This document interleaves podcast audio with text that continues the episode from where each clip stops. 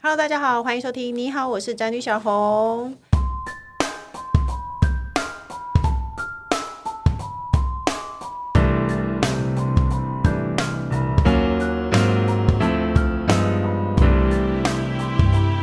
主题是中华民国万万税，你知道怎么缴税又如何省税吗？相信呢，大家都听过中华民国万万税吧？税就是这个缴税的税哟。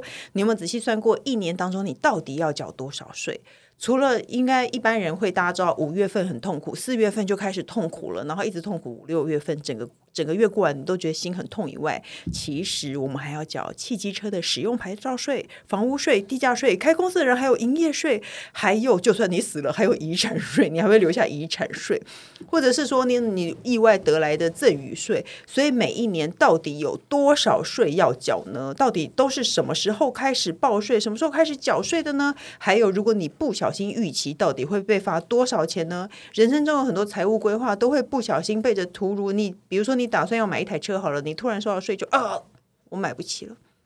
所以呢，到底要交多少税？你真的要搞清楚。所以呢，我们今天就邀请到两位很懂税务的来宾来跟大家聊聊。你知道怎么样缴税最快，以及怎么样省税吗？那首先呢，我们欢迎我们我每一周都会见面的好朋友，国际投资专家李奇展大佛。Hello，各位听众朋友，大家好。还有呢，比大佛还要懂税，完全对税务一把照的税务专家周怡君。Hello，大家好，我是今天的税务来宾，我是周怡君。接下来就是呢，我真的不敢相信，他好像这几年间、这两年间才学会报税的工程师。Hello，大家好，我是工程师。工程师不会自己报税哦，大家相信吗？所以呢，工程师首先我想问你，你知道如果不含开公司，你自己本人有多少税要缴？每年要缴什么税？我知道啊，我知道，像呃，你刚才提到的、啊、所得税，然后呃，汽机车的牌照税，使用牌照税，对，使用牌照税，对，就是这样。而且大家相信吗？他以前不会缴税，以前缴税不是点点点，到今年用手机缴税更容易，就是点点点，但是他不会哦，他都要让我来点哦。你知道吗？当老板的人就是 OK，那所以，叫下面的人去做这样。我是下面人就对了，我就付钱就好了。那所以，身为国际投资专家大佛，你有多少税要缴？啊，其实主要还是个人综合所得税，还有汽机车的使用牌照税为主。嗯、其他的像是房屋之类的，我都、嗯、因为名下没有，所以不用缴这些税。哦，你是不是故意名下没有？不，不是，是我个人不是很喜欢脱产吗？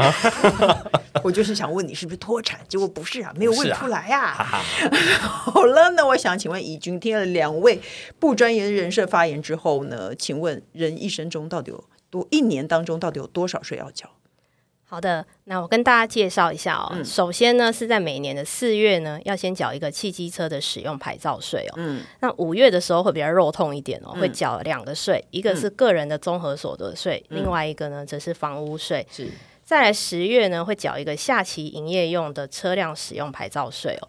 那大家可能会觉得很疑惑，什么叫做下期营业用的车辆使用牌照税？对，我正想问，是公司的吗？嗯，简单来讲呢，其实就是汽机车的使用牌照税，它有分两种，一种是自用，嗯、一种是营业用。嗯，那下期营业用的车辆使用牌照税呢，其实它就是营业用的使用牌照税。嗯。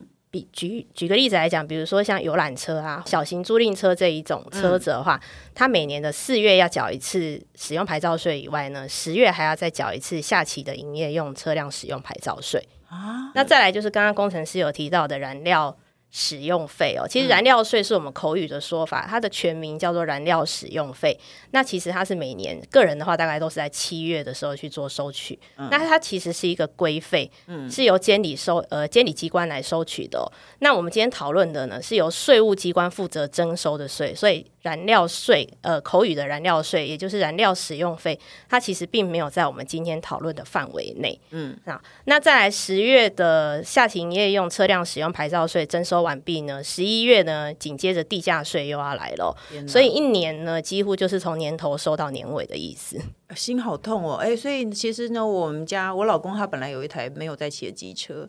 他就没有放在心上，结果他收到那个税单以后，他就一气之下去把它报废了。因为其实我们真的没有在一起，他也都忘记在哪里了。所以呢，大家可以检视一下这些这些税务。如果你真的没有在用的话呢，可以解决一下，好不好？所以呢，我们在台湾真的等于年头到年尾都要缴税。那接下来呢，每年开始多了五月和十一月的税要缴喽。所以呢，工程师你都用什么方法缴税？现在其实还蛮方便的啊，呃，之前要用那个什么自然人凭证嘛，现在连自然人凭证都不用了。你知道每次要报税的时候，我都要找这，就是翻箱倒柜把自然人凭证找出来。但是现在已经不用了，现在好像用健保卡。那你知道你的税都是我报的，其实我五年内都没有再用自然人凭证，因为现在超方便啊，什么户口名簿，现在很多方式可以去缴税。是不是已经好像不太需要拿着单子去便利商店缴了？手机按一按就可以缴了，对不对？嗯，对啊。大佛是怎么缴的？哦，我通常其实都是用行动支付，因为我在家不是带孩带小孩，万出门就在忙，嗯，所以比较少会去便利商店，那特别去缴缴个税啦，所以用电子支付为主。嗯、那所以其实有很多电子支付的 APP 都可以用来缴税，或者是像线上刷卡。嗯、那我最常用的就是电子支付的 APP，嗯、那大概有几个比较大的，像是一卡通 Money、欧付宝、BB 缴，然后橘子支付、欧悠游付等等的。那其实这个就看他们的这个功能的差异，嗯、有的可以直接扫描税单上的 QR code 或者是条码，哦、那它就是有一个确认缴费的资讯。嗯、那现在有的是可以用信用卡缴，那其实不过因为呃回馈的关系，它有的开始不给你用信用卡缴，就要你用自己的账户中中间去扣款。那如果是住新北市的朋友，那你可以去新北市政府税捐居征处的官网，有个便民服务来去看这个电子支付缴税的介绍，那也可以了解啊这些电子支付要如何去运用，那看你习惯的程度来去选择。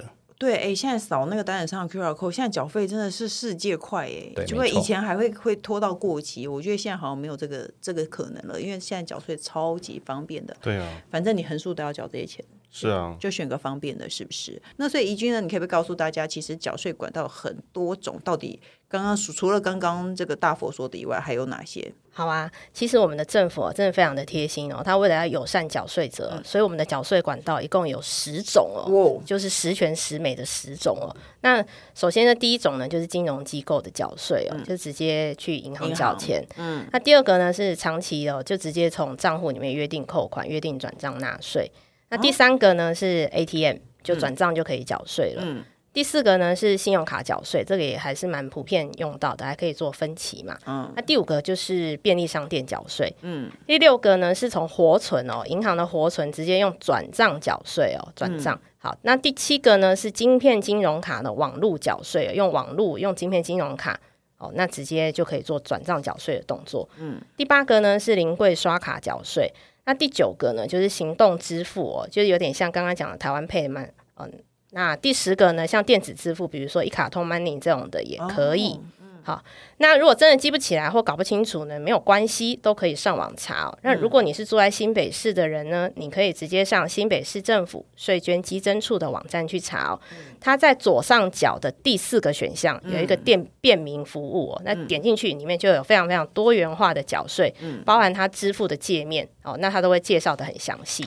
啊，所以大家只要上网去查，其实有非常多的管道，他看你方便，然后看你，而且看你有没有觉得最划算的。哎，那你们有没有忘记缴税经验？工程师，你有吗？我认为你没有，多少有吧？可是你都是我缴的啊。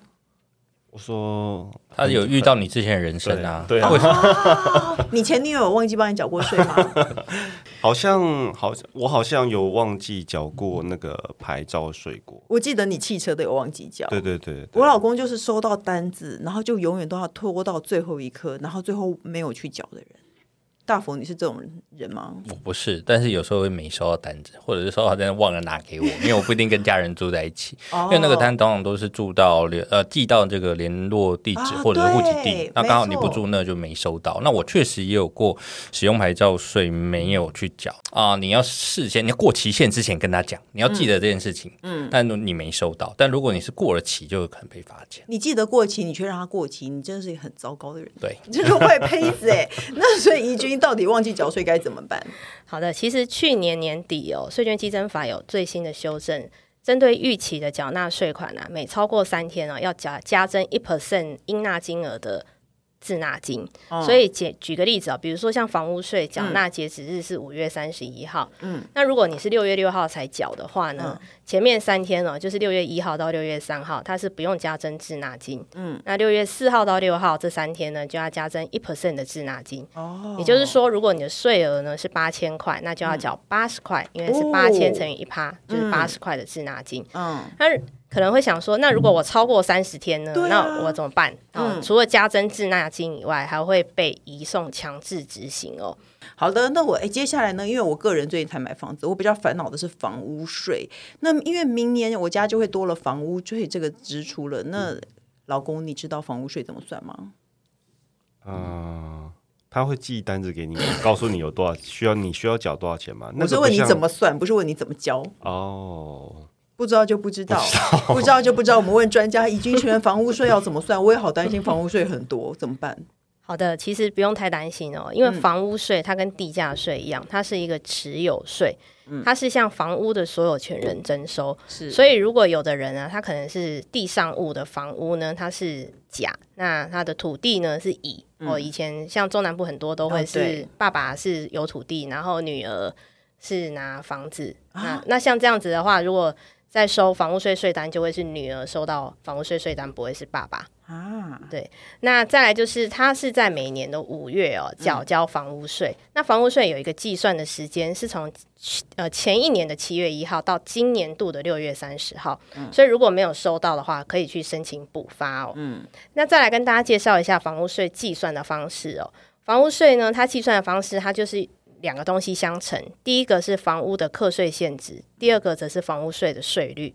那如果房屋的课税限值呢？简单来讲，它就是各县市政府的，它去评定它的房屋的价值哦。那其实这个它广泛的用来作为房屋税跟契税等等跟房屋相关税负的课征基准。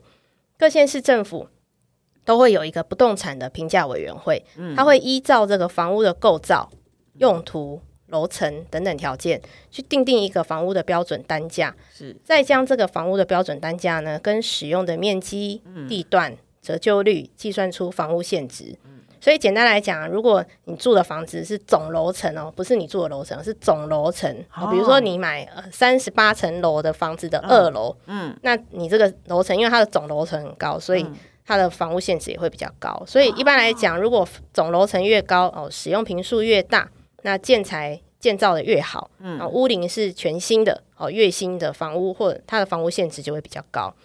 再来就是房屋税的税率哦，嗯，房屋税的税率有分自用跟非自用。那自用的话呢，以新北市来讲的话是一点二 percent 哦。所以，哎、欸，我刚刚才知道，原来你住的房，你住的那栋大楼越高，要交越多的税耶。对啊，那这样不划算啊！如果你，你因为以前的旧房子通常不会盖很高的楼层嘛，哦，三十几层楼、二十几层楼这种房子都是一定是比较新的房子，嗯、所以在房屋税来讲，它在课征的标的其实是新旧的问题。对对对对。哦，哎，现在知道了，以前都不知道这种事情。哎，那听说税务上还有一个叫做行政救济管道，这是什么意思？所以意思就是，如果你真的没有钱，可以有人帮你交，是这个意思吗？嗯，其实这边好像要分两段来解释哦。嗯、第一段呢、啊，就是如果纳税义务人哦，比如说他可能预缴的税款，他缴太多了，嗯、那他如果在缴纳期间内呢，就发现的话，他其实是可以要求税捐稽征机关去做更正哦。嗯，那如果缴完税之后才发现他预缴的话呢，其实可以根据税捐稽征法第二十八条的规定哦，纳税义务人呢、啊，可以从缴纳之日起的十年内去提出具体的证明，那可以要求他。呃，要去退做退还哦。那、嗯、如果你没有申请呢，就等于就不能再行申，不能再去申请了。嗯。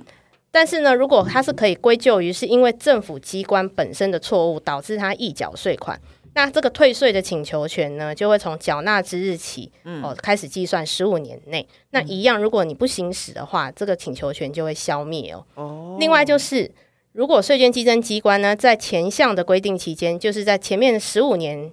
规定期间内发现自己发现有错误了，嗯，那他可以从他自己发现有错误的时候呢，的两年内，他主动的去查明，嗯、而且把这个税退还给我们的哦纳税义务人哦，哦。那可是我们怎么知道？我们自己多缴，自己根本不会知道啊。你是说事后还是继续没事拿出来算一算这样？呃，有时候会事后会知道哦。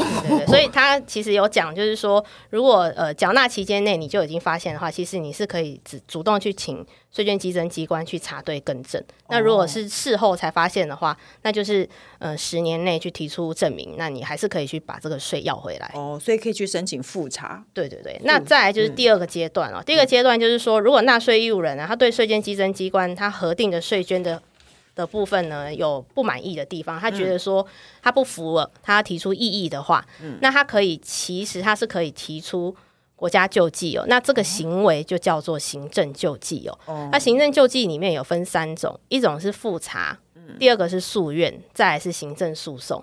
那它的流程呢？依序是这样啊，就是你可以先打电话给你的税单上的承办人员哦。嗯、那诶，沟通完之后，如果还有疑问的话，那就可以走行政嗯行政救济的程序管道。嗯，那第一个阶段呢，就是复查，就是说你在这个税额或是这个罚款的送达之后呢，缴纳期间后的满三十天内呢，你可以去申请复查这个动作。嗯。那复查的结果，你他会有一个复查的决定书嘛？嗯，这个决定书呢，如果你收到之后呢，你不满意，那你可以在收到决定书之后，或是呃，你这个行政处分收到之后呢的隔日起的三十天内呢，你可以提起诉愿。嗯，好，那这个诉愿，如果你收到之后你还是不满意，嗯，那你可以在诉愿决定书送达之后的两个月内呢提起。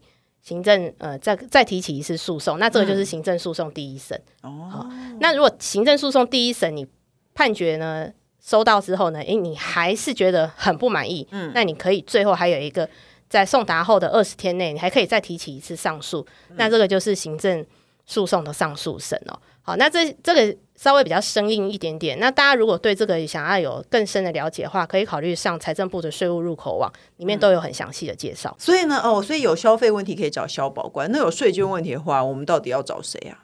其实有税捐问题哦，其实可以找纳保官哦。什么是纳保官？就是纳税者的权利保护官。嗯，好，那其实纳税者权利保护法第二十条有规定哦，嗯、就是税捐机关呢、啊，它其实应该要指定一个专人为纳保官，哦、主动的去提供。我们的纳税者有一个妥适必要的协助哦，嗯、所以像嗯，大家可以上举个例子，比如说像新北市政府的税捐稽征处哦，嗯，它其实上面就有纳保官的姓名哦，而且是全名哦，嗯，好，然后还有电话哦，当然是公司的电话，不是他私人电话啦。然后半夜会收到 反社会人格的人打电话给他，那就是哎，你们如果有一些需求的话，可以打电话给这些纳保纳保官去。呃，请求协助。嗯，那纳保官其实有办理下面三种事情。嗯，那可以协助的事项如下。那我可以跟大家简单做个介绍。嗯，第一个呢，就是他在协助纳税者进行税捐的争议的沟通跟协调哦。嗯，比如说纳税者如果在税捐调查程序中，因为这个税捐的征收哈，跟税捐稽征机关有产生争议啊，哦，他可以请纳保官去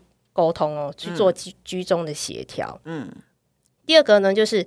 他可以受理纳税者的申诉跟澄清，而且改善，提出他的改善建议哦。比如说，纳税者认为税捐稽征机关呢，他有行政违法，或者是他违反了正当的调查程序，嗯，那损害他的纳税的权利哦，纳税义务的权利，嗯、那可以向申呃纳保官去做申诉跟澄清的动作。嗯、第三个呢，则是如果纳税者他去依法寻求救济的时候啊，那他可以向税务稽征机关呢申请，请纳保官来提供救济。有关的咨询跟协助，嗯，比如说像行政救济相关的书状的立稿啊、案例资料啊、程序有关的事项，嗯，好，是有一点点像是我们什么法律服务的那种感觉。哦、那这个就是，我觉得想到这样子，对对对对对。那其实这些细节啊，也是一样，可以上新北市政府税捐稽征处的网页去看。那它其实都有蛮详细的介绍，包含纳保官的电话跟姓名。哦，但是不管不管是你是个人的税或是公司的税，反正你真的有问题，你就上去查一下。是，所以大佛，你刚刚都听得懂吗？听得懂。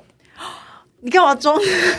你干嘛逞强啊？其实你也听不懂吧？怎么可能听不懂？因为有点复杂，其实是有点复杂。但是总之呢，你真的有问题，绝对会是会有人协助你的。上网按一下那个什么新新北市政府，你查一下，绝对会是有人可以协助你的。大家也不会污你的那个钱，好不好？那所以呢，说了这么多呢，我相信大家，哎，工程师，你听得懂吗？该不会只有我听不懂吧？没有，我快睡着了。没有啦，你就拿出来多听几次。纳保官真的是第一次听到，然后对，然后我我觉得是蛮有用的。如果你真的，比方说你很豪，嗯，然后有一些税务上的。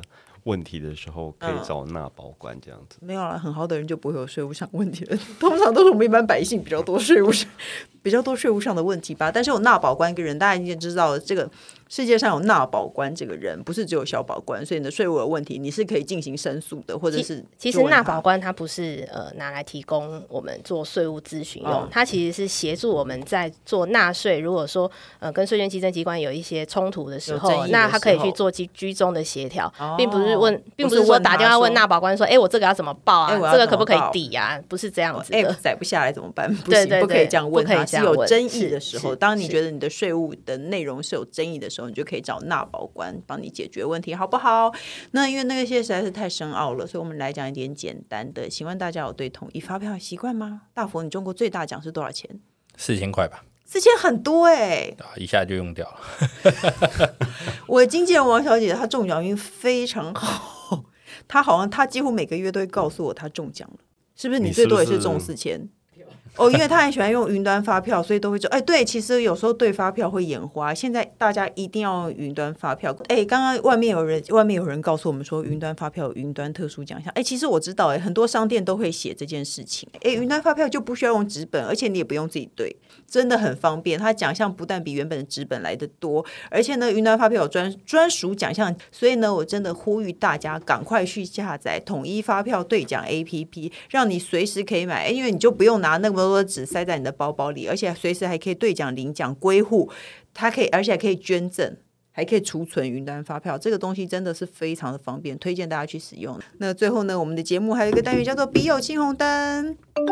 我们要一起解决网友的问题，所以我想要问题目喽。他说：“我与先生以前是一起创业，钱全部都入先生的账户，支出也由他全部负责。夫妻俩加起来年薪约一百二十至一百五十万，收入刚好与房贷、车贷、信贷、小孩学费与生活费打平，所以呢，夫妻俩身上没有多余的钱可以投资理财。”那去年呢，他先生转行是接案子的工作，收入不稳定，有时候月收三万，有时候三十万。那他的薪水呢，差不多是在四万，夫妻俩年薪大概在两百五十万了。然后他们年薪比以前多了一百，心里觉得很开心，却发现存款竟然完全没有增加。跟先生讨论呢，拿一点钱出来买股票，或是帮小孩规划一笔未来的学费。先生总是说钱是拿来周转的，完全没有想要理财。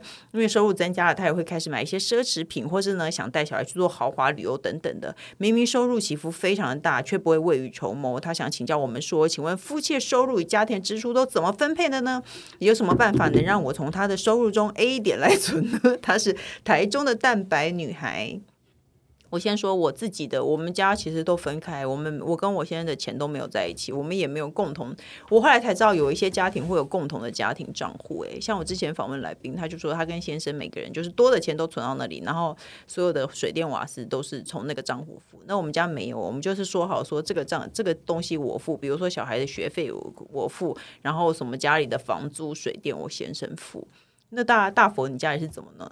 你是不是把钱都交给老婆？哦，以前确实是有刚刚所说的那个共同账户，嗯、但现在因为老婆没有工作，在家主要照顾孩子，嗯、所以钱就直接给他来处理，这样就比较快，比较好。我，我印象中你是一个怕老婆的人，我们是尊重，所以你的钱，所以没有你没有这个问题，代白女孩会很伤心。你没有这个问题，你的钱全部都给你的老婆，可以这么说。那你会管他怎么花吗？就是花在小孩身上而已，又不会拿去乱买东西。如果他今天买了一个奢侈品，你会说你为什么需要这个包包吗？我会说你在哪边买，买多少钱？我买可能比较便宜。为什么你买比较便宜？因为有的网站有的地方有折扣啊，或者是什么地方买价格可能不一样。真是优质的男人呐、啊！那怡君呢？你家里有这个困扰吗？我可以从税务的角度来跟这个台中的蛋白女孩来分享哦，嗯、因为我看她上面是说她跟她先生是一起创业嘛，所以理论上她的薪资应该会是从先生的收入里面那拨一部分当做她的薪资嘛，嗯，那所以我合理的推断呢、啊，他们在婚前的时候应该是没有约定分别财产制，嗯，那如果他们也没有约定共同财产制的话，他们应该。呃的婚姻状态中，应该走的就会是法定财产制。嗯，那什么是法定财产制呢？就是婚前的财产呢是各自拥有，但是婚后的财产呢是视为共有啊。所以说可以考虑啊，请先生呢增加一部分太太的薪水哦。那太太。就可以合理的说，哎，反正这个收入也是我们两个视为共有嘛，婚后财产视为共有。嗯，那多的部分呢，他就可以存起来，当做他未来的预备金。哦，那第二个方式呢，就是哎，也许可以请这个蛋白女孩啊，可以介绍她的先生哦，follow 我们这个宅女小红晋晋级的荷包跟大佛的 FB 跟他的节目哦，那也许可以增加他投资的信心哦，进入投资的美好世界。对，他的问题是他先生不喜欢存钱呢。对，所以他要就是当他发现说，哎，怎么好像讲的都准都对的时候，嗯、他就会有点信心了，想说用钱生钱。有我的朋友的方式是他跟他先生恳谈说，你给我一些钱，我试着去投资看看，哦、这样子，然后才开始开启这个投资的大门。反正钱乱花掉就没有了嘛。对对对，你可以试着跟你先生谈谈，因为现在很多人，大部分人都是靠着投资来可能让 让自己的薪水有第二份薪水啊，应该是这样说吧？可是不是有一句话是这样说的吗？什么？钱钱没有不见，只是变成你 你喜欢的样子。OK，你说钱钱真的听起来好恶，干嘛说叠字啊？你跟他要一点啦。反正我我我觉得你可以建议每个月，比如说不要拨什么，现在定期定额这么多，你就说我们每个月开个定期定额，我们就每个月先试着存多少钱看，让他尝试一下有没有投资的点头。我觉得人还是最后还是要走向这条路，他可能是突然之间钱变多了，所以很想花。我觉得这个一段时间，他的对钱花钱的热情可能会熄灭一点，就跟他要一点钱来存，好不好？这个一定要存钱的啊。那最后呢，提醒各位听众哦，接下来十月还有下期营业用的车辆牌照税要缴，十一月有地价税要缴哦，大家不要忘了，忘了缴税会被罚钱的哦。还有呢，九月二十五又要开统一发票中奖号码了，记得去对发票。还有，我想呼吁大家，记得要去申请云端发票，你就不用自己再对了。那大家也永远都要记得缴税，不然有可能会被罚钱的哦。那各大平台都能收听到。你好，我是宅女小红。不管我们固定收听，都请先按关注和订阅我的 Podcast。请大家踊跃留言发问。我们的笔友交流除了我以外，还会有特别来宾一起为大家解答人生的大小问题哟。今天我们就谢谢专家怡君，谢谢。还有谢谢大佛，谢谢大家，还有工程师，我们下礼拜见喽！谢谢大家，拜拜，拜拜。